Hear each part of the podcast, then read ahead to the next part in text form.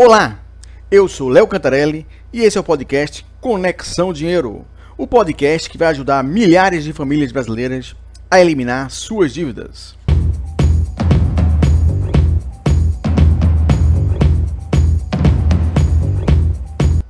Pensando em economizar nas compras? Segue algumas dicas que irei te dar a ajudar para que você possa poupar o seu rico dinheiro. A primeira dica é que você faça uma lista de compras.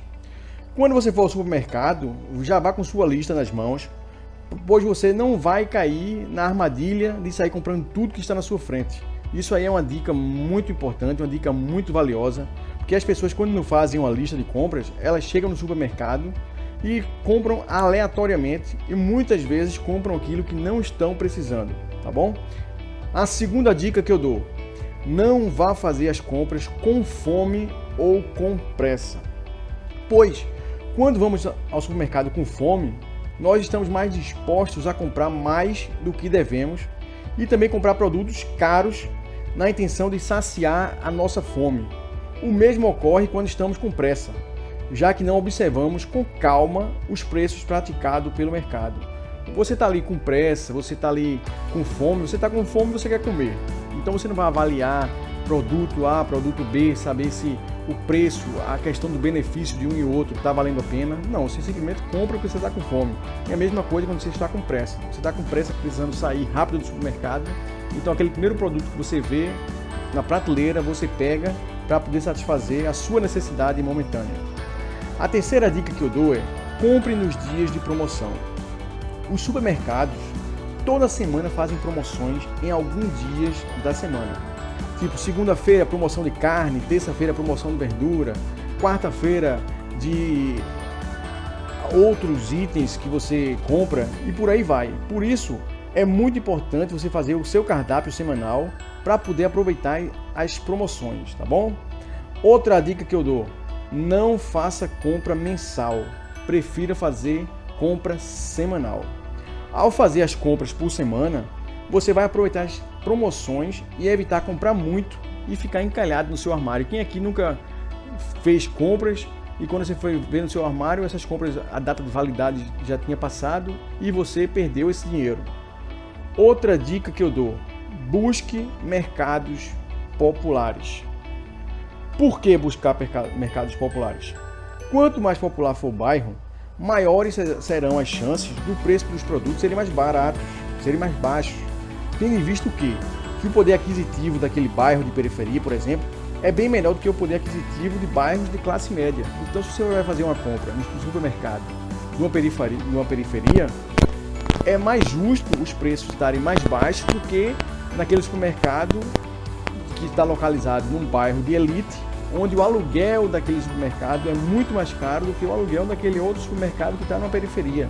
E isso influencia muito nos preços dos produtos. Outra dica que eu dou a vocês: observe as prateleiras mais altas e as mais baixas.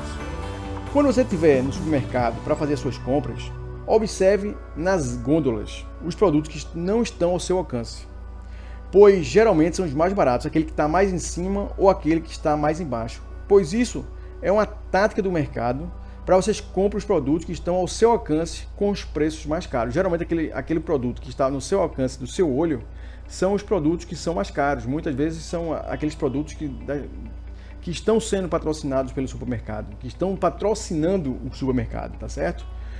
Outra dica que eu dou para vocês: façam programas de relacionamentos. A maioria dos supermercados hoje em dia tem um programa de relacionamento que oferece desconto, além de prêmios que você pode concorrer. Eu mesmo não vou, eu não vou dizer aqui nome de supermercado, mas eu sempre faço compras num determinado supermercado. Por quê? Porque ele tem um programa de relacionamento muito bom. Ele me dá desconto nas compras que eu faço. Ele me beneficia com prêmios e isso faz com que a minha compra termine sendo menor do que aquilo que eu estou pagando, tá bom? E a oitava e última dica que eu dou é que vocês verifiquem a nota fiscal ou o cupom fiscal quando vocês fizerem as compras no caixa.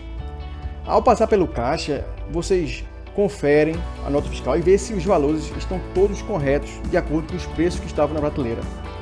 pois muitas pessoas não observam isso. Muitas vezes, quando chega em casa e vai olhar, mas rapaz, esse leite, ele eu vi lá, era 5 reais, estou dando um exemplo aqui, tá bom? Era 5 reais e o caixa passou por 7. Então você já perdeu 2 reais.